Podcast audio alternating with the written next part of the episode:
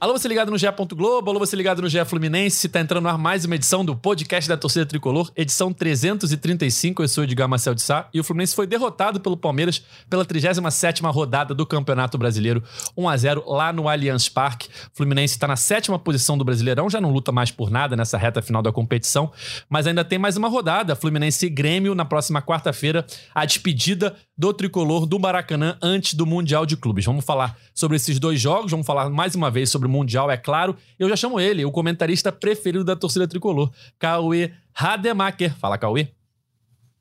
Salve, Edgar. Salve, galera tricolor.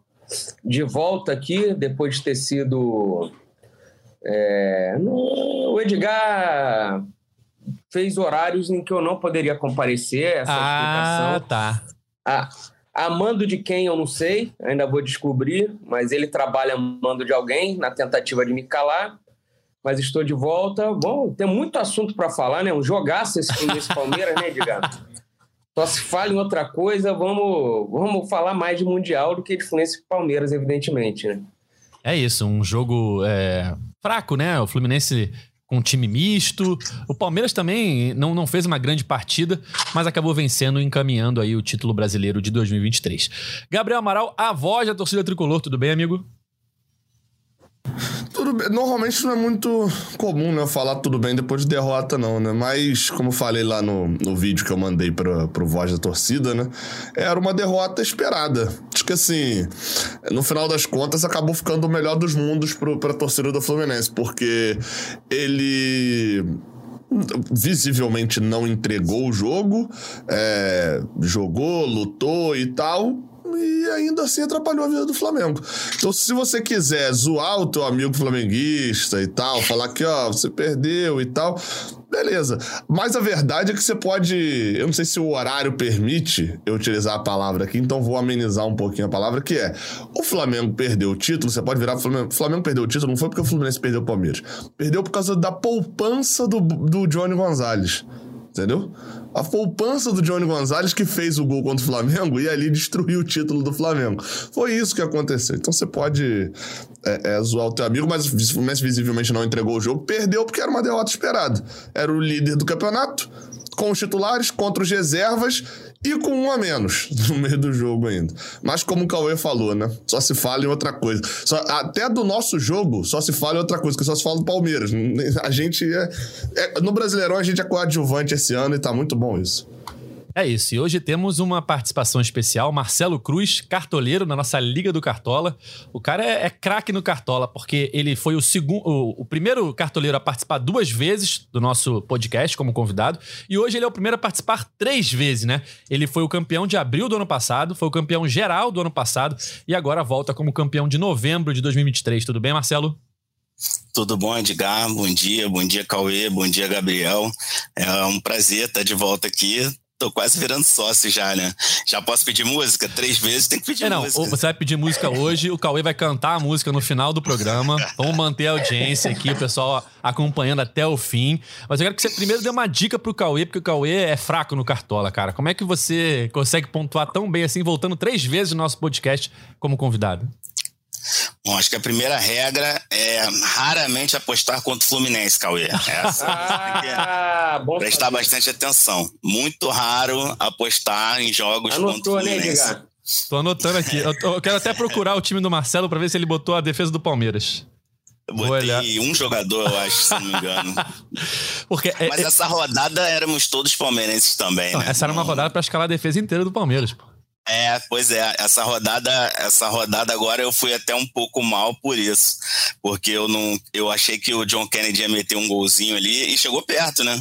Teve oh. bastante chances ali e meus adversários com certeza colocariam a defesa do Palmeiras e eu dei essa arriscada aí. Ó, eu vou só olhar aqui a pontuação, né? É, Cauê Rademacher nessa rodada fez 36 pontos. Vai falar que não escala. Eu não escalo. Eu não escalo, ah, blá, blá, mesmo, desde o primeiro turno. Enfim. Eu não tô em liga esse eu, ano. Eu... eu só tava jogando para ganhar de você mais uma vez, cara. porque é um clássico a parte. E aí perdeu, né? Eu sempre ganho, eu mas aí eu abandonei. Eu fiz 100 pontos, né? É, não sei quantos bom. o Marcelo fez essa rodada. 87, eu acho. Olha, e a minha bom. defesa toda foi do Palmeiras aqui, ó. Pontei pra caramba. É. Olha aí. Mas foi, foi nisso que eu apostei. Eu sabia que quase todo mundo iria de defesa do Palmeiras. E se o Palmeiras tomasse um golzinho, eu com certeza seria muito. Iria pontuar bem. Muito à frente de todo mundo. Verdade. Eu arrisquei e não deu certo, faz parte. Faz parte. Mas foi o campeão de novembro, isso que importa, da nossa Liga GE Fluminense. Esse ano, aliás, a gente teve algumas coisas curiosas na Liga, né? Normalmente o campeão sempre vem aqui, é tranquilo e tal. Mas esse ano a gente teve um mês que o campeão não era Fluminense, Aí veio o vice-campeão. É, teve um outro mês que o campeão nem me respondeu. Sim, nem respondeu. Teve um mês, que foi o mês passado, que o campeão me respondeu, marcou de vir, sumiu no dia do podcast, nunca mais apareceu. Mas enfim, ao mesmo tempo que a gente tem esses casos curiosos, a gente tem o Marcelo aqui, que é o nosso tricampeão pela primeira vez. É, alguém vem três vezes no nosso podcast. Não tinha ninguém que tinha vindo duas, né? duas, né? Só o Marcelo. Duas vezes. Só eu. O Marcelo já é recordista. Ele é o único que veio duas e agora o único que veio três vezes. É, e ao contrário do Botafogo, ele não vai é, perder essa, esse recorde aí durante Não. um bom tempo, né? Não vai perder essa liderança aí durante um bom tempo. Talvez ele seja o primeiro que volte quatro vezes, né? Quem sabe. Mas vamos falar aqui um pouquinho sobre Fluminense e Palmeiras. O Cauê queria falar logo do Mundial, mas a gente tem que falar um pouquinho desse jogo. O Fluminense entrou em campo com um time bem é, alternativo, né? De titular mesmo, só tinha o Fábio. E podemos considerar ali o John Kennedy um titular, né? O 12 segundo jogador. Mas de resto foram apenas jogadores ali que compõem o elenco, reservas, enfim. É, até garotos da base, como Justin ali na lateral. É, jogadores como Nino, Arias, Cano, Ganso sequer viajaram. E o Fluminense, é, apesar disso, acho que fez um jogo bem digno contra o Palmeiras. O Palmeiras teve dois gols anulados, é verdade, mas venceu apenas por 1 a 0 Era o líder do campeonato, jogando com o seu time titular, contra um time alternativo do Fluminense. E ainda assim, é, o Fluminense teve boas chances no começo do jogo e o Palmeiras conseguiu vencer pelo placar mínimo, né, Cauê? Como é que você viu essa atuação? É, desse Fluminense reserva é, na penúltima é, partida do Fluminense no Brasileirão 2023. É, é difícil analisar um time tão mexido, né? Mas assim, o mais interessante é que mesmo com recheado de reservas, o Fluminense mantém o seu padrão de jogo, a saída de bola. O Fluminense várias vezes recebeu a marcação, pressão ali do Palmeiras e conseguiu sair, to sair tocando a bola bem, rompendo aquela linha, aquela primeira linha ali do Palmeiras.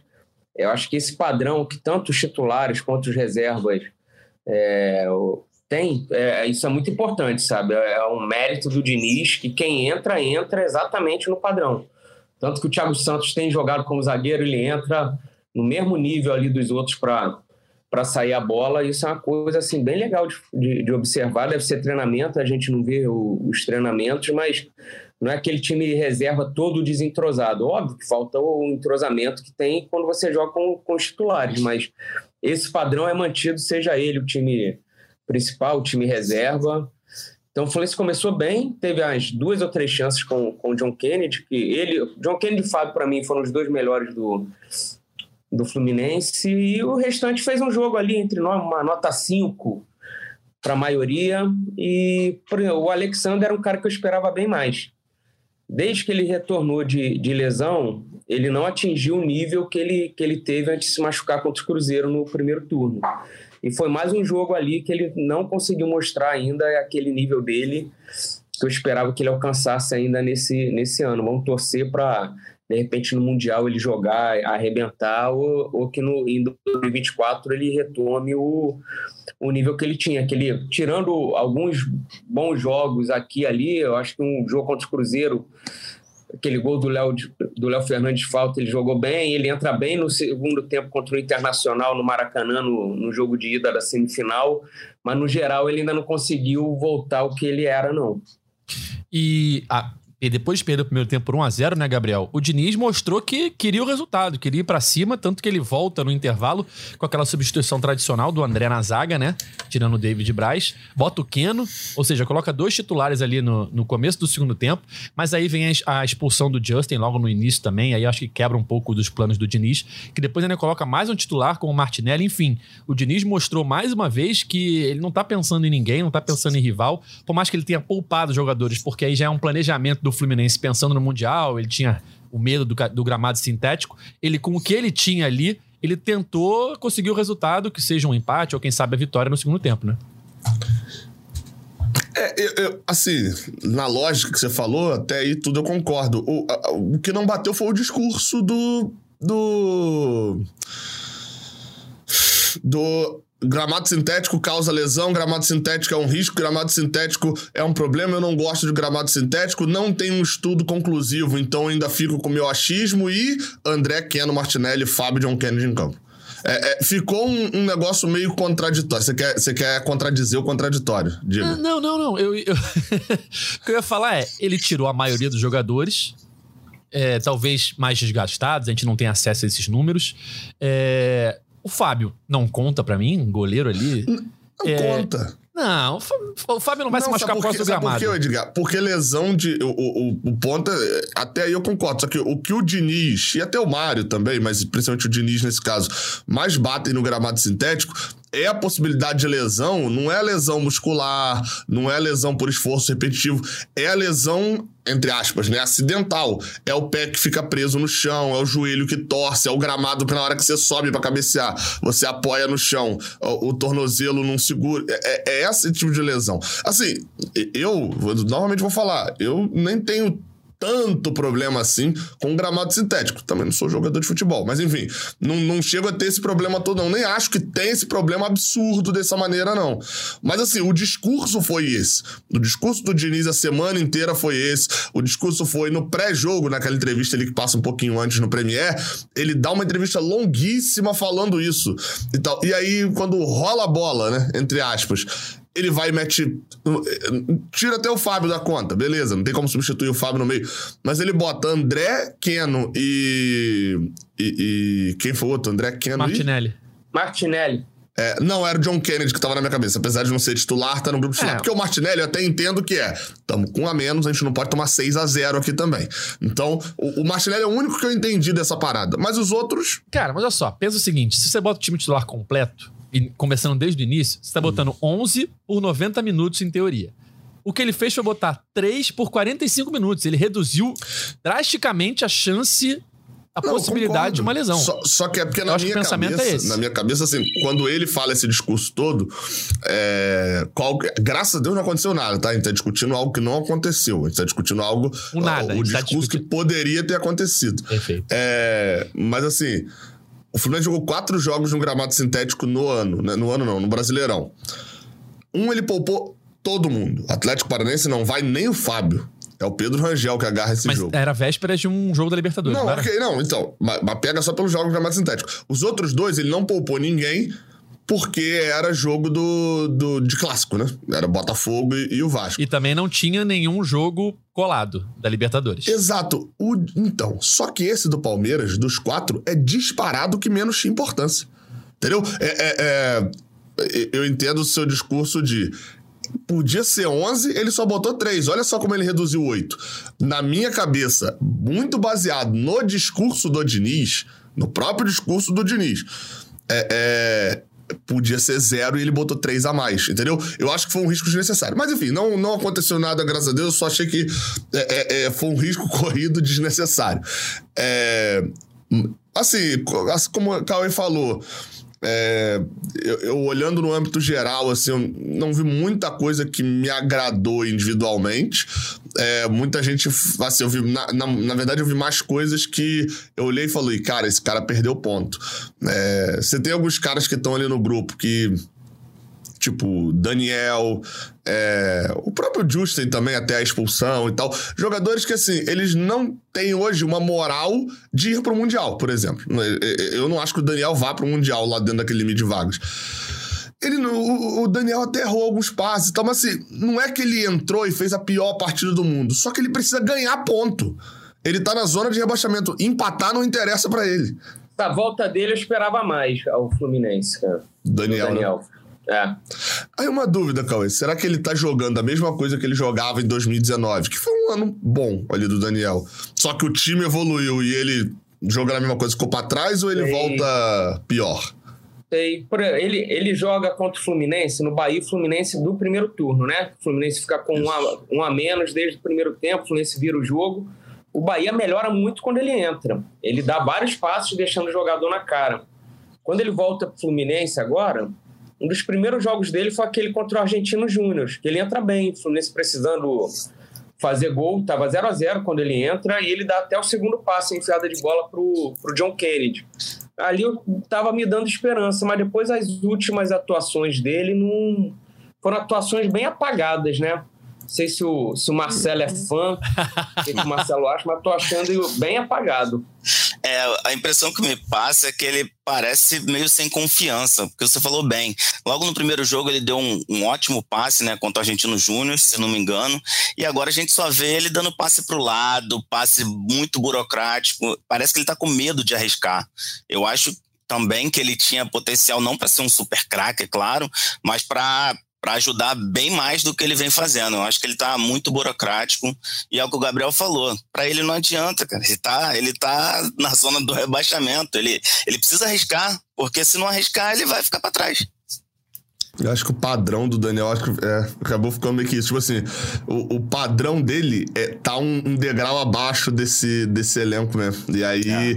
se, se ele não, não acha um passe diferenciado, e ele não é esse cara que vai achar esse tempo todo. O Diniz bota é, ele de 8. O Diniz bota. O Daniel não é o 10 do Diniz, né? Mas, é, é, mas ele dava os passes verticais, assim, tipo por o gol do John Kennedy, que não vai acontecer gol o tempo todo, mas que eram bons, sabe? Desafogava ali de trás. Você tem, eu tenho visto pouco quando e olha que ele teve chance, assim, quando ele volta, o Diniz botou ele em vários jogos e depois parou até de, de, de dar mais chance para ele. É, e rapidinho, se me permitir, diga sobre o, o, gramado artificial aí, hum. eu, tenho, eu tenho uma história particular que assim, eu, eu jogava, jogava bola desde muito novo. É, com 26, eu nunca tinha jogado em, em, grama sintética. Com 26 anos eu fui morar em Niterói e comecei a jogar campeonatos de grama sintética. Nunca havia me machucado até então eu sofri três lesões de LCA, de 26 aos 32 anos. Olha aí, ó. Caraca, três LCA. Três lesões, dois no esquerdo Simplesmente o Jorge daqui do podcast. É, é Pô, tá quase o Ronaldo Fenômeno, cara. Tá mais pra Ronaldo Fenômeno que o O peso tá igual, o peso tá igual do Fenômeno. O peso tá... Mas, realmente, o impacto é muito duro. O, o gramado sintético é muito duro. Pra quem tá acostumado a jogar em campo natural, é, é muita diferença é muita diferença. Na queda, você sente muita diferença. Então, assim, o Edgar realmente jogava faz. muito também, mas ele oh. começou na grama sintética já e abandonou cedo. É isso. Tive que parar cedo por conta das lesões. É, mas muito se falou, né, Marcelo, antes desses dois jogos, né, contra Santos e Palmeiras. Ah, o Fluminense vai entregar para prejudicar o Vasco, para prejudicar o Flamengo. Eu acho que até olhando agora, é, se o Fluminense tivesse é, perdido para os dois jogos, né, não mudaria muita coisa. É, não acho que a disputa do Vasco seja contra o Santos, agora é contra o Bahia. E não acho que mudaria muita coisa também na questão da disputa do título do Palmeiras. É, enfim, é, mas muito se falou sobre isso e o que a gente viu, né? Eu queria a sua opinião agora como torcedor. É, o, que a gente viu foi um Fluminense que eh, lutou pela vitória nos dois jogos. Claro que contra o Santos você tinha mais chances de vencer por conta das peças que foram colocadas em campo, mas contra o Palmeiras também a gente não viu um Fluminense entregando ou jogando muito mal, enfim. É, como é que você viu a postura do Fluminense nesses dois jogos? Por mais que a torcida quisesse, né? É, o que o Diniz fez foi motivar o seu elenco e cobrar a vitória, independentemente dos outros times, né? Eu acho que faz parte, cara. A torcida querer, tem que querer mesmo. Eu acho que é o papel da torcida. Só que é simples, você olhar para um Diniz, é impossível você imaginar que ele vai entregar um jogo, gente. É impossível. Um cara que cobra, o Fluminense tá ganhando de 3 a 0 ele tá xingando todo mundo. Ele, ele não vai entregar um jogo jamais. Então, assim, acho que profissionais é, da imprensa deveriam ter muito mais cuidado, porque são formadores de opinião, né?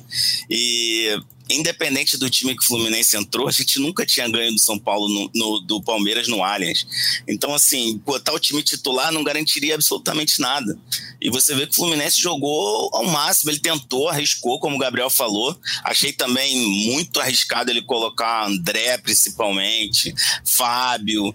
E ele queria ganhar, tava na cara, os jogadores também, mas a gente não tem nada a ver com isso. A briga do título é para eles, do rebaixamento é para eles, e a gente fez o que é melhor para o Fluminense. Eu acho que é simples assim. Perfeito. E eu acho que agora, né, o, o planejamento, Gabriel, pelo que o Diniz falou no, na coletiva, né, pensando no Grêmio, é força máxima no que ele tiver ali à disposição, jogadores que estiverem aptos a jogar, porque vai ser a despedida do Fluminense é, no Maracanã, né, despedida no Brasil, antes no Mundial e expectativa de festa no Maracanã, né? Já tem mais de 30 mil ingressos vendidos, vai aumentar esse número até quarta-feira.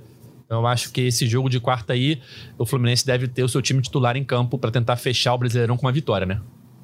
Eu acho que o objetivo para quarta-feira provavelmente vai ser, óbvio, com um adversário muito mais difícil, tá? Mas é, é, repetir a atuação de, do jogo contra o Santos, dar uma atuação daquele tipo de presente, entre aspas, para a torcida nessa última rodada do Brasileirão. Eu, eu, é, o Edgar falou que no último podcast, eu falei também lá no YouTube, já tinha falado, que era de des, desfrutar, né? É, acho que o objetivo da galera é, é meio que esse, assim, ó, chegar e dar uma atuação que o torcedor que vai ao Maracanã desfruta desfrute.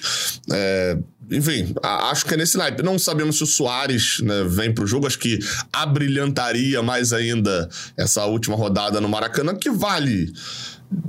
De, pro Fluminense só vale esse, essa, essa questão mais, mais é, é, de ânimo ali mesmo antes do Mundial e tal. Na tabela vale muito pouco, né? O Fluminense perde uma posição e ganha uma posição, se eu não me engano, alguma coisa assim. É, tá, tá empatado é... com o Atlético Paranaense com 56 pontos, é, mas ganha no critério de vitórias, né? De desempate. Então, se o Fluminense não, ganhar do assim, Grêmio, se, se, ele se, garante a posição, a sétima posição. Ele se ganhar o jogo, não ganha nenhuma posição, né? Já não, se mantém sétimo. Fica... Se perder o jogo, só perde uma posição. Então, exato, exato. Também não é uma diferença absurda, assim, também não. É, pro Grêmio ainda vale muito mais, né? Porque o, o Grêmio. E aí, tá, já que tá na onda de entregar, né? O Fluminense entregar pro Grêmio, o Botafogo tá praticamente fora da, da, da Libertadores, da fase de grupos, né? O Botafogo vai depender, por exemplo, de um tropeço do Grêmio contra o Fluminense para ele também tropeçar contra o Internacional e no final das contas não ir para nem para Libertadores direto, porque além de depender do tropeço do Fluminense, o Botafogo tem que ganhar o Inter, né? Essa é a parte mais difícil para eles. Enfim, é, se o Botafogo então... não vencer o jogo, ele já não tem mais chance de fugir da pré. Ele precisa ganhar o jogo e torcer por tropeços é. de quem tá na frente. Se ele empatar, ele não consegue. O empate ele deixaria ele com o mesmo número de pontos do Grêmio e, e, perde ele tem menos vitórias. vitórias. E é aí, assim, é um nível meio bizarro. O Botafogo na pré-Libertadores ano que vem chega a um nível de, de engraçado que eu, que eu ainda não, eh, não consegui rir. Eu vou deixar pra rir no ano que vem.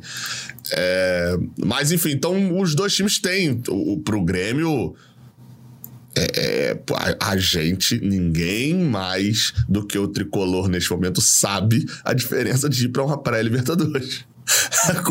Como que é complicado você ir pra uma pré-Libertadores. Até o planejamento do ano, se o ano começa mais cedo, você não tem a garantia de que vai pingar ali os 15, 16 milhões de reais da fase de grupos e tal. Então, pro Grêmio ainda tem. Mas esse jogo ali dentro da, da rodada, né, do Brasileirão, mais uma vez o Fluminense vai fazer um jogo que é mais coadjuvante da rodada do que o principal jogo da rodada. Ah, total coadjuvante, né? É só a questão do, do Grêmio. Não, não é total porque tem um Goiás e América. Ah, ah tá. Que... Não, mas é, mas é. Esse é o total. Tem um Corinthians também. Corinthians e Coritiba, Cuiabá e Atlético Paranaense. Esses são pode... os coadjuvantes. É. Esses são total. É que o Grêmio pode garantir a vaga mesmo sem perdendo pro Fluminense. Só o Botafogo não ganhar do Inter. Então, garantir a vaga direta na, na fase de grupos da Libertadores. E, e, e assim, vaga na Libertadores direto não é um motivo para o rival abrir as pernas, que, por exemplo, o Inter poderia perder de propósito para o Botafogo. Pra... Não, ninguém perde de propósito para tirar a vaga direta na Libertadores, né? Não chega esse E na fase também. do Botafogo, é, mesmo se o Inter entregar, não sei se o Botafogo ganha, não. se o Inter abrir as pernas, o Botafogo está para fora, né? Tá, tá é, quase isso. É, tá complicado. É, Cauê, notícia do GE. Globo. Fluminense é, tem interesse em comprar Lelê ao fim do ano. Lelê que tá emprestado aí. É, acho que o passe dele é 4 milhões por aí. É, o que, que você acha? Milhões. Qual que você acha dessa informação? Você compraria o Lelê no fim da temporada? Cara, o Lelê, é, eu deixo isso na mão de quem observou de perto o Lelê nos treinamentos e para saber se tem potencial que, que vai fazer ele render em 2024 tudo que se esperava dele. Porque o começo dele foi, foi excelente, né?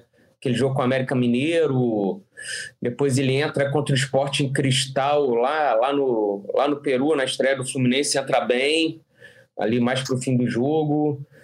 Ele entra no fim contra o River Plate também, participa da jogada do, do quinto gol. Assim, ele deu muita esperança no início dele, tanto que ele era, ele era sempre usado pelo Diniz e o John Kennedy era.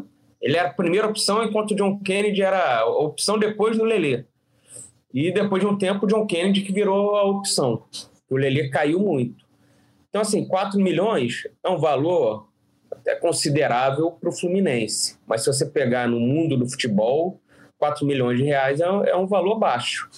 Então eu, eu vou ficar aí pela confiança de quem confiança de quem está depositando nele. Aí o, o Diniz com certeza vê um potencial no Lelê para o Lelê melhorar. Na matéria que o Jair traz, nesta segunda-feira, diz que o Diniz aposta que ele, como a pré-temporada, desde o início, junto com o time, ele vai, vai render muito mais do que ele rendeu. Então é, é uma aposta que o Fluminense vai fazer. É um valor mais baixo do que o Fluminense pagou pelo Cris Silva, pelo Caio Paulista, 50% na época, por exemplo. Então eu, eu, eu, eu dou esse voto aí de confiança para o Diniz, departamento de futebol, que, que vai dar certo para 2024. Você falou aí que, que é um valor é, considerável para o Fluminense. Eu acho que nesse ano especificamente, com toda a arrecadação é. que o Fluminense. Eu acho que para o futebol em geral não é, né? É, e com essa arrecadação que o Fluminense vai ter esse ano, de premiações, enfim, de venda de jogadores um valor alto, o André, por exemplo, vai sair é, muito provavelmente pela maior venda da história do Fluminense. Eu acho que esses 4 milhões não são um, um valor muito alto. Se a gente for ver a, a, a, premiação do Brasileirão, né? Eu tô pegando aqui os números do ano passado, né? O Fluminense vai terminar em sétimo ou oitavo. É, no ano passado, a diferença de sétimo para o oitavo era de quase 2 milhões e meio. Era o sétimo deu 31 milhões e meio e o oitavo deu 29,2 milhões. Esse ano vai aumentar um pouco esses números. Então, a, a, a diferença né, de sétimo para oitavo vai, vai, ser maior do que 2,5. Então, ou seja, só é, ficando em sétimo, né, o Fluminense já garantiria aí mais da metade do valor que o Lelê vai custar. E foi o que eu falei várias vezes no podcast ao longo desse ano, Gabriel. É, eu vejo que o Lelê é um jogador que tem potencial, um jogador jovem, um jogador que está vivendo o seu primeiro ano de elite de futebol, né? Até outro dia ele era amador, estava na Série C, agora do nada está disputando o Brasileirão e Libertadores. É um jogador que precisa de adaptação. É, como diz a nossa matéria, o Diniz acha que ele com a pré-temporada pode evoluir muito, e eu concordo com isso. Eu acho que ano que vem ele vai ter um carioca onde uh, os principais jogadores vão estar de férias ainda, então ele vai ser provavelmente titular ali em boa parte do início do carioca para mostrar é, futebol para mostrar seu valor. Edgar, até quando vão as férias do Lelê também, né? Porque se ele for para o Mundial... É. Então, é, essa, essa era a discussão que eu ia abrir em relação a isso, que assim, hoje, na verdade, o Thiago Santos está no Mundial, né? Concordamos, né? Uma boa exibição sim, sim. de novo contra o Palmeiras e tal. Acho que o Thiago Santos está no Mundial. Você tem ali, em tese, uma vaga que sobrou para Daniel, Léo Fernandes, Lele e Isaac. Eu acho que o Lele tá fora do Mundial. Vou nem Qual é a discussão. Quais são os jogadores? Ou... Daniel, Léo Fernandes, Lele e Isaac. Por mim é com 19. Porque eu acho que o Isaac vai ser mais importante no Carioca. Só um adendo, o Isaac mora no meu prédio.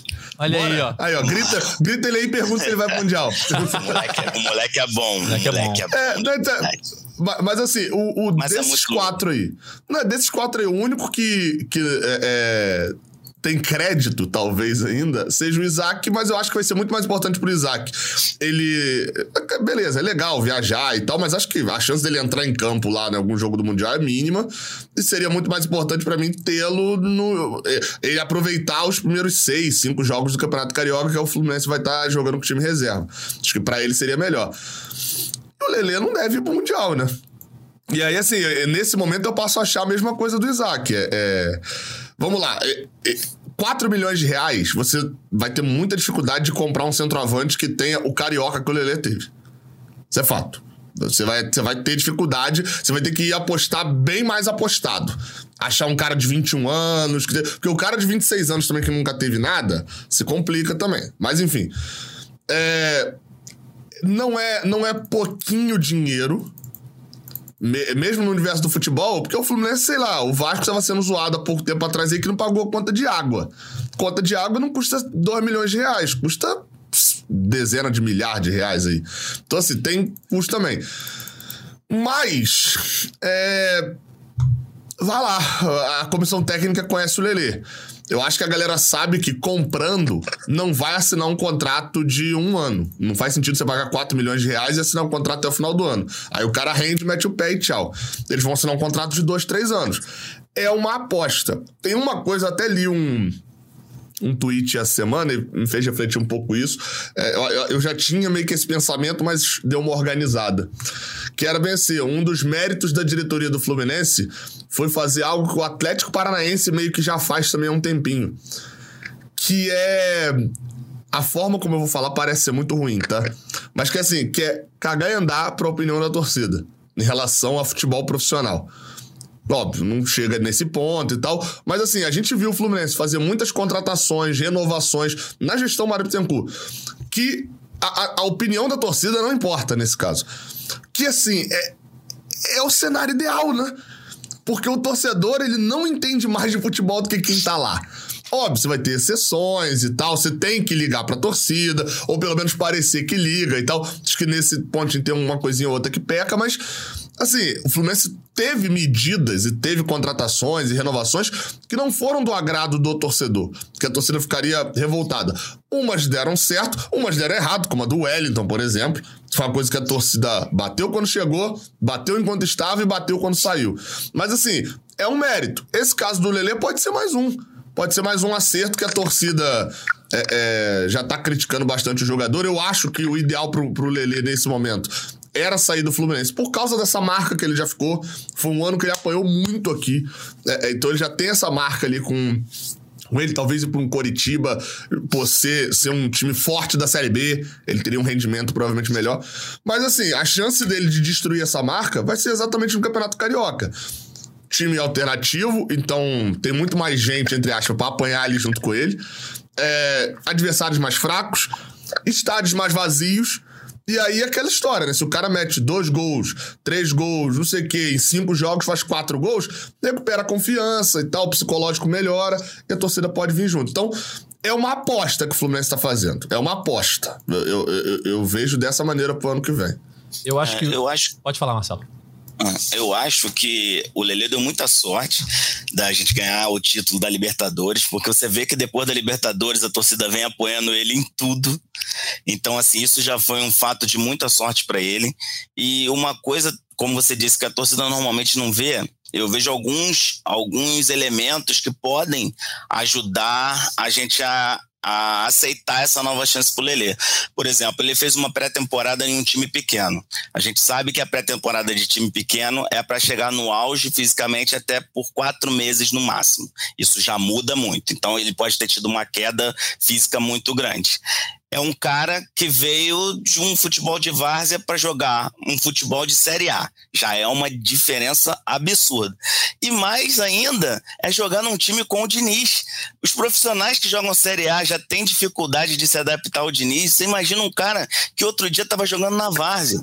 Então, assim, esse ano que vem, com uma pré-temporada adequada, com mais costume com o estilo do Diniz, é assim, eu acho que ano que vem a gente vai ver de verdade quem é o Lelê. Esse ano foram muitas coisas que poderiam atrapalhar realmente o, o desempenho dele. Perfeito. Eu acho que é, ele precisa de confiança, né? É, isso é fundamental no futebol hoje em dia. A gente vê que ele tá sem confiança. E eu acho, Cauê, que é muito cedo para desistir do Lelê. É, você dando a ele uma pré-temporada bem feita, de, pô, a primeira vez que ele fazer a pré-temporada num time do tamanho do Fluminense, com a qualidade ali dos profissionais, é, tendo provavelmente um carioca ali para ele jogar algumas rodadas como titular, principalmente se ele não for pro Mundial, o pessoal vai estar de férias, e ele poder ser ali ser o, o, a referência do ataque no início da competição, ele pode ganhar a confiança que ele precisa para ser uma peça importante ali no elenco na temporada. Se não der certo no carioca, você empresta para uma série B no meio do ano, é, final dos estaduais, na verdade, né? Sempre presta uma Série B, um time que vai ali competir. E eu acho que ele vai poder é, se destacar. E aí, no final do ano, você vê se vende, se vai ter proposta, ou se você é, traz ele de volta porque ele mostrou um bom futebol na Série B. Mas eu acho que ainda é, o Fluminense pode dar mais tempo para ele do que é, desistir dele agora. E como a matéria deu hoje no GE. Globo, há interesse de equipes de fora do país, de Japão, de Arábia Saudita, e que já havia no final do ano no Carioca, né? É, ele havia essa possibilidade e ele optou por vir pro, pro Fluminense, que é o time do coração dele. Então, por conta disso tudo, eu acho que ainda vale dar mais uma, uma um voto de confiança para ele. E se o Diniz tá, tá querendo, né? É, eu acho que a torcida do Fluminense tem que é, também dar voto de confiança pro Diniz depois de tudo que ele tem feito, né? É, eu... Eu, eu... acho que é muito o que o Marcelo falou. Depois do título da Libertadores, a torcida mudou completamente também. O, o Thiago Santos, que é um cara que chegou bastante questionado, está sendo aplaudido todo jogo aí no, no Maracanã, jogando como zagueiro. O Diniz, antiga, antes da, da final da Libertadores, nem cogitava botar o Thiago Santos em campo, principalmente no Maracanã, sabe? Depois do título, o Thiago Santos virou titular ali na zaga, com os problemas na zaga que tem tido, tem jogado bem, tem sido aplaudido, então a paciência vai ser muito maior para o Lelê agora. A torcida está muito mais tranquila, relaxada e, e dando tempo até porque o Lelê, bem ou mal, fez parte da. Mal não. Bem fez parte da campanha aí do, do título da, da Libertadores. Teve sua importância aí contra Esporte em Cristal, River Plate no Maracanã, então a torcida tá tá bem tranquila, em paz e amor, e esse Carioca eu acho que vai ser uma boa mesmo, essa pré-temporada Carioca, para a gente ver se o Lele evolui. É, é assim, vocês estão falando isso tudo, mas quero ver esse discursinho aí na hora que falar do Léo Fernandes. Vale, não, vale a pena comprar e tal, para poder peraí, trazer. Peraí.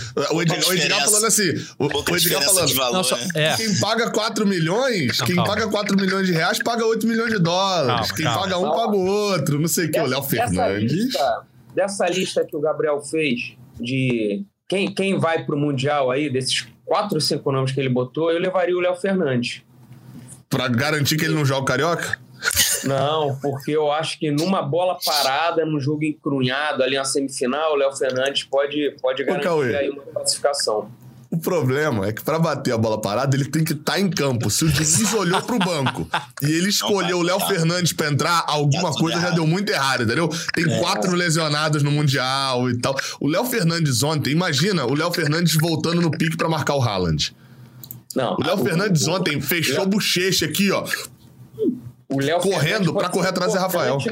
No, numa bola parada numa semifinal ali, um jogo encrunhado. Ontem teve uma falta afeição para ele que o juiz deu vantagem. Aí o juiz não colabora também. o Fluminense não colaborou, né? Pô, Se bem que teve um chute também que ele deu, que eu achei que tinha desviado e foi direto para fora. Eu falei, pô, nem o chuta-chuta tá chutando direito hoje. Aí complica. Ele tenta o tempo todo bater pro gol, mas não, mas não, mas não abre o espaço, é... né? Cauê, a recomposição do Léo é pior do que a do Ganso. Você tem noção disso? Sim, é, sim, sim. O, o, Diniz não vai colocar em, em, hipótese alguma ele no Mundial contra aqueles é. times fisicamente absurdos. Lá da... Uma semifinal indo pra prorrogação, você pressionando, é capaz dele entrar para bater uma falta, um escanteio na área ali. Bola parada dele é interessantíssima. Acertou uma falta, perdeu um pênalti, não fez mais nada. Interessantíssima. Tá certo. É. A, do DVD, a, do DVD, a do DVD realmente é interessante, mas aqui no Fluminense a gente só viu o chute para longe e aquele gol. O gol é. de falta dele foi um golaço, cara. Foi, foi, um golaço. o maior gol de falta do novo Maracanã. Aquele foi gol um golaço. foi. O... Sobre o Léo Fernandes, só assim falando, até porque talvez seja a última vez que a gente fale dele, assim, nesse ano. Quando sério, assim, cara, acho que não passa nem perto de valer o valor lá da opção de compra, 8 milhões de dólares, seria a maior compra da história do Fluminense, simplesmente. Não passa nem perto disso. Acho que não dá pra. Tinha uma galera eu já tava um tempo já com essa, coisa do Léo Fernandes não marca, o Léo Fernandes não corre para trás e tal, só é, se habla é bom. E, e tinha uma galera falando, não, mas ele tem pouco tempo, não sei o quê. O Léo Fernandes é um dos jogadores ali da posição dele que mais teve minutos no Brasileirão. Se você somar os minutos do Daniel no Bahia, da e, e, do Fluminense dá praticamente igual ao Léo Fernandes no, no, o contrato no, no Brasileirão. até quando? Até meio do ano? Até meio do ano. O empréstimo até meio do ano. É, o Léo Fernandes não dá pra. Aí, ah, não, mas é porque ele joga com o time reserva. O Thiago Santos também. E tá aí, ó. O Thiago Santos ontem fez uma ótima partida com o time reserva. Mais uma vez. Você tem jogadores. O John Kennedy, quando começou a atuar também, atuou algumas vezes com o time reserva. Então, é, é, é, é óbvio, você não vai exigir que o jogador tenha um nível alto. Quando você discute entre nota 6 ou nota 8, vale o argumento do time reserva. Mas quando o cara tem 6, 7, 8 atuações seguidas, nota 3, em que a única coisa que ele tem de bom é botar a bola, a bola parada e bater pro gol, pô, aí começa a complicar, né? Porque o cara só tem isso. É kicker do, do futebol americano, você vai ter que. É, é, é só botar ele só pra bater a falta, tem que fazer uma substituição só para isso. Então, assim, o cenário do Léo Fernandes, eu vejo muita gente falando assim: não, não, não, não, não. Calma. Porque o John Arias foi mal em 2021 e ele foi bem em 2022. A galera tá tratando em 2021 como se em 2021 o, o John Arias fosse o, o Everaldo do Atlético Mineiro, do América Mineiro. Opa! Em 2021. é- Calma. Em 2021. Calma. Não, não, não. A galera tá tratando como se Everaldo fosse não, isso. Diga aí. Ô, DJ Não Lindão, fala DJ do Lindão. craque do Edgar, não, hein? Não fala não que ele tá numa- jogando muito no América Mineiro. Quando não deve, né? Que era pra rebaixar o Vasco, não rebaixou. Mas aqui, é, é, é, o, o- qual que era o negócio? Tá, a galera começou a tratar o, dois- o 2021 do John Arias. Ele perdeu a avó, ou seja, causa um problema psicológico ali e tal nele, não sei o quê. E ainda assim foi muito melhor do que o 2023 do do Léo Fernandes, pô. Muito, muito. Muito melhor. Então, é, é, a galera começou a comparar. Falou, não, não, não, mas o 2021 do João Ares, o 2021 do João Ares não é esse horror todo, não. Ele só é muito abaixo do que o Ares produz hoje. Mas porque, pô, o cara é um dos melhores jogadores do- da América do Sul. Então, é... é, é Entenda, calma. O Léo Fernandes. Eu tô chegando à conclusão que pra todo mundo é melhor não ir pro Mundial e jogar o Carioca. Pra todo mundo é melhor isso. Não vai pro Mundial e jogar o Carioca. Mas a chance dele vai ser essa. Porque, assim, fisicamente, é, é, e, e aí eu não sei se é só questão física dele não aguentar ou interesse mesmo, o Léo Fernandes hoje não joga no time do Diniz. Não, e ele parece estar acima do peso. Só eu tenho essa impressão? Eu tenho a impressão É, de que ele está acima do peso. É porque ele é tão pequeno também, né? Então qualquer É, coisa mas- também ele já fica acima do peso também. Se ele comer uma azeitona, ele já passa do peso. É verdade. Ele tem um metro e meio, mais ou menos. Ah, mas aí você pega o Soteudo. O Soteudo é fininho, é pequenininho, é fininho. Ele, ele é bem troncudo pra quem é tão baixo. É. eu acho, pelo menos, não sei. É, outra boa. 20 jogos do Léo Fernandes. Boa. A gente já falou do Lele, que foi notícia no GE. Globo. E outra notícia é, lá na página do Fluminense é sobre Samuel Xavier, que teve uma, uma lesão contra o São Paulo, né? Uma torção no joelho. Num primeiro momento, é, deixou todo mundo preocupado, né? O próprio Samuel saiu muito preocupado de campo chorando, achando que podia ser algo que tiraria ele do Mundial de Clubes. Mas aparentemente é, ele já pode ter condição de jogo contra os- o, o Grêmio, né, né, Gabriel? Ontem, depois da coletiva do jogo, o Diniz falou sobre isso, né? Que tem chance dele ser relacionado contra o Grêmio. Não sei se é cedo demais, mas de qualquer forma já é algo que tranquiliza bastante a torcida pensando no Mundial de Clubes, né? É, acho que é por aí. É, eu, eu não tô comparando os níveis, tá? Dos jogadores. É, mas comparando a, a relação entre um e outro, é, se você para pensar, o Marcelo é. E o Marcelo versus Samuel Xavier é meio que a, a mesma lógica na lateral direita e na lateral esquerda em relação a Guga e Diogo Barbosa. No sentido de que o, o- hoje, né? O cenário de hoje apresenta um, um laterais reservas, que apesar do Diogo Barbosa ter ido bem mal contra o, contra o Palmeiras, assim, provavelmente a pior atuação dele no, pelo Fluminense. Você tem ali uma lógica de que, pô, são dois laterais reservas que entram, dão conta do recado, o Guga, então, nem se fala, é, é, produzem e tal. E você tem, do, mas você tem dois titulares que são melhores. Não no mesmo nível, né? Marcelo, Samuel Xavier, mas, assim, são melhores do que os reservas. Então, isso obviamente faz falta. O Guga, da, o, o Gu- Guga e Diogo Barbosa são ótimos laterais reservas do Fluminense. Colocam o Fluminense numa prateleira muito boa de laterais no ano se você considerar que os dois laterais titulares são melhores do que eles. E são. O Marcelo é muito melhor e o Samuel Xavier é melhor. Então acho que o retorno do Samuel Xavier dá essa, essa questão Fluminense. E para um Mundial, que é um torneio de tiro curto, é essencial, né? Porque com poucos inscritos, torneio de tiro curto. Se você vai sem o Samuel Xavier e o Guga é expulso, o Guga arranca a cabeça do dedo, tropeça, o Guga. Acontece qualquer coisa com ele, você vai jogar um, um jogo de final de Mundial com terceiro lateral direito, pô. Com o Lima improvisado. Não é o cenário ideal. né? Então acho que esse retorno é, é importantíssimo. Se ele conseguir jogar alguns uns minutinhos ali contra o Grêmio, já vai ser ótimo já. Eu acho que ele só se ele ser relacionado já é ótimo, no sentido de que ele tem condição de jogo, se ele for relacionado. É, ele vai ficar no banco, acredito eu, não sei. Mas ele entrando no finalzinho, mesmo se não entrar, ele mostra que ele vai ter aí mais uns 12 dias, né, Cauê? De treino pra poder recuperar a forma física e tá bem pra estreia, né? Eu entendi a fala. Desculpa, Cauê. Eu, Pode ir, entendi a pode fa- ir. eu entendi a fala do Diniz exatamente como um- alguma coisa para deixar a torcida mais tranquila. Eu acho que ele não, não vai jogar esse jogo de jeito nenhum, mas o Diniz, por tudo que tá se falando, eu acho que quis tranquilizar a torcida em relação a isso. Foi assim que eu entendi. Pode ser também.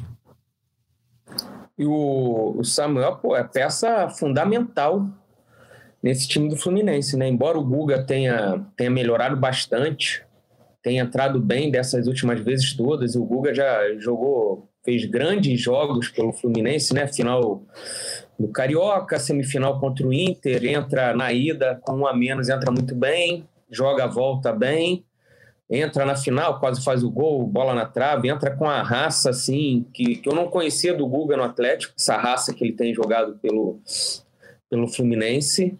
Então são, são duas boas opções, mas o Samuel, para mim, é, é, é, o titular, apesar da boa fase do, do Guga. E se você for olhar um jogo contra o Manchester City, ontem eu estava vendo Manchester City e Tottenham, quando cheguei na redação para trabalhar. Estava estudando o adversário, Cauê?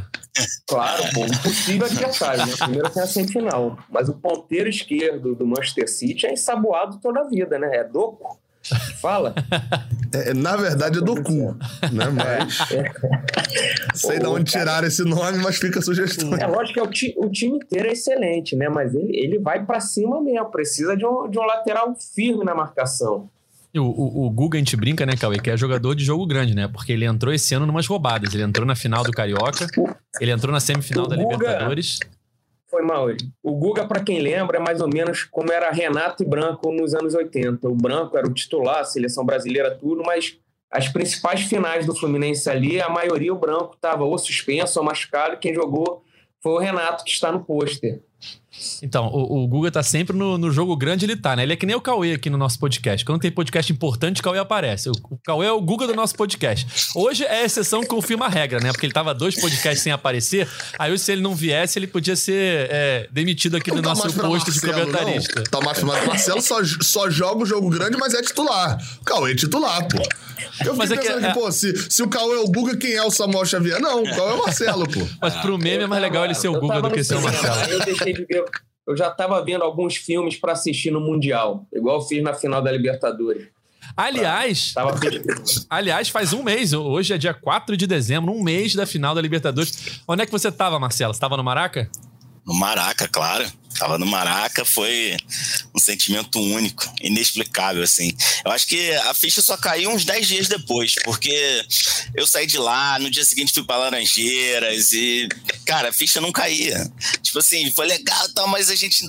Só depois de uns 10 dias que eu falei, caramba, sou campeão da Libertadores. E, assim, acho que o Fluminense agora atingiu um outro estágio em relação a tudo. E acho que é a gente tem que manter daí para cima, porque é muito bom, é muito bom esse sentimento. A vida do torcedor fica mais leve, né? Fica, tudo, tudo na vida fica melhor. Ô Marcelo, esse ano nada me, nada me estressa mais. A beleza de falar, você ir falar a frase, falar assim, não, não, não, porque o Fluminense é campeão da Libertadores. Isso, a frase, você pode estar falando a pior atrocidade do mundo. Você botou uma vírgula no meio e falou, porém, o Fluminense é campeão da Libertadores. É ajeitou a frase, todo mundo. Sensacional, discurso e tal. E a chamada do Mundial, Fluminense Fluminense no Mundial. Como que a gente imaginou isso? É isso. Quanta gente, quanta e gente. O final de ano ainda melhorou ainda, né? Porque pois o Fluminense é. vai ser. O Fluminense vai ser o único time do Rio a levantar uma taça nesse ano. Aí você pode falar: não, não, não, não, não. O Botafogo ganhou a taça Rio, mas não levantou a taça. O Marçal só segurou, é deu um joinha e saiu. Não levantaram a taça. O Fluminense papou tudo que era possível para ferrar os outros cariocas, né? O brasileiro não foi, Copa do Brasil não foi, mas fica pro. A gente rebaixou o Coritiba esse ano, então a probabilidade de a gente ser campeão brasileiro no que vem é muito alta, né? É isso. Um mês da conquista do título da Libertadores. Eu já dei um spoiler aqui. É... Logo Tem um mês de outra título... coisa, Edgar. É um mês da semifinal, da virada épica contra o Inter dois também. Meses. Dois meses, no dois caso. Meses. É, dois. um mês também não dá. dois meses daquela virada épica. Para alguns tricolores, o jogo o do jogo, título. O jogo da campanha. O jogo do título é aquele. Mais é. do que o jogo contra o Boca. Então, dois meses do jogo contra o Inter, um mês da final contra o Boca. E eu já dei esse spoiler aqui logo depois do título e vou falar mais uma vez. Fiquem de olho na Globoplay. Acho que semana que vem vai ter novidade. Pelo que um passarinho me contou. Semana que vem tem novidade, então fiquem de olho na Globoplay. É... Enfim, não posso falar mais nada. Vamos lá, chegando ao fim de mais uma edição do podcast GE Fluminense. Queria agradecer mais uma vez ao Marcelo, nosso grande campeão do Cartola, né? Três vezes aqui participando. E como eu prometi no início desse podcast, Marcelo, com sua terceira participação, pode pedir música da torcida que o Cauê vai cantar para você agora. Por favor, Cauê, vamos tricolores, chegou a hora, vamos ganhar o bi da Libertadores ano que vem. O, o, meu áudio tá ruim, eu não tô conseguindo. vamos, Cauê. Não, eu, eu que agradeço, pessoal. Obrigado aí pela, pela forma sempre respeitosa aí que vocês me tratam aí, tratam todo mundo. Eu assisto todos os podcasts, sou fã dos três, vejo conteúdos o tempo todo. O, não tive o prazer ainda de encontrar o Cauê no Maracanã, porque ele é muito requisitado. Eu acho até que chegar perto dele tá muito é difícil. difícil. Ele tá com segurança já. É, mas agradeço, agradeço mais uma vez a honra de estar aqui participando com vocês. Valeu, Marcelo. Vou dar só, só o trechinho, né, Edgar? Só o comecinho, né? Vamos, tricolores. Chegou, Chegou a hora, vamos ganhar a Libertadores. Eu já ganhei. Muito bem, Cauê. É isso, bom, é isso. Bom. Palmas Quem para Cauê Rademar. Muito bom, muito bom. Valeu, Cauê. Valeu, Edgar. Voltamos na quinta-feira, né? Se você marcar um horário decente para minha participação, quinta-feira eu estou de volta para a gente falar sobre Fluminense e Grêmio e mais sobre o Mundial, né? É isso. O Fluminense e Grêmio não é não, Cauê? Não é? O Fluminense e Grêmio?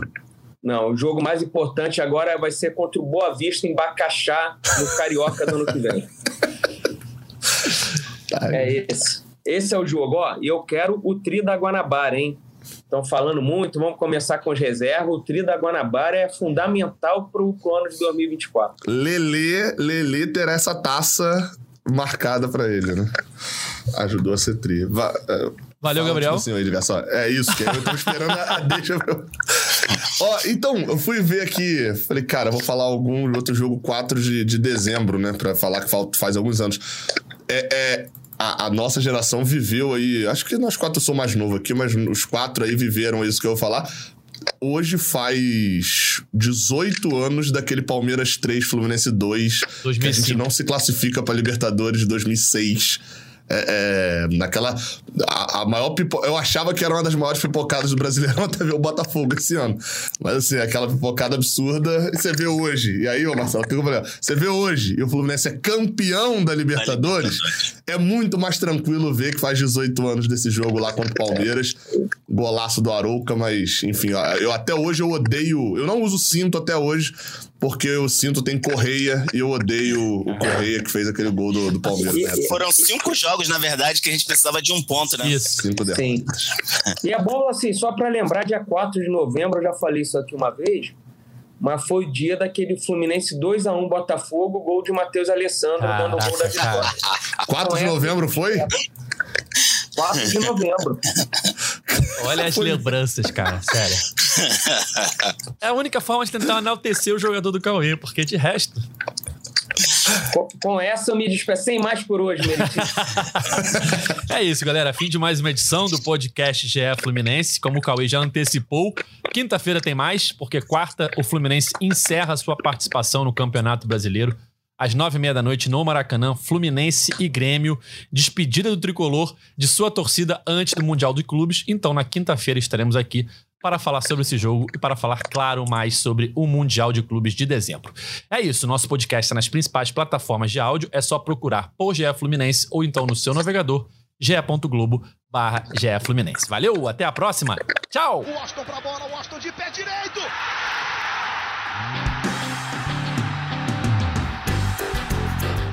Sabe de quem? Do Fluminense! Do Flusão, do tricolor das Laranjeiras. É o GE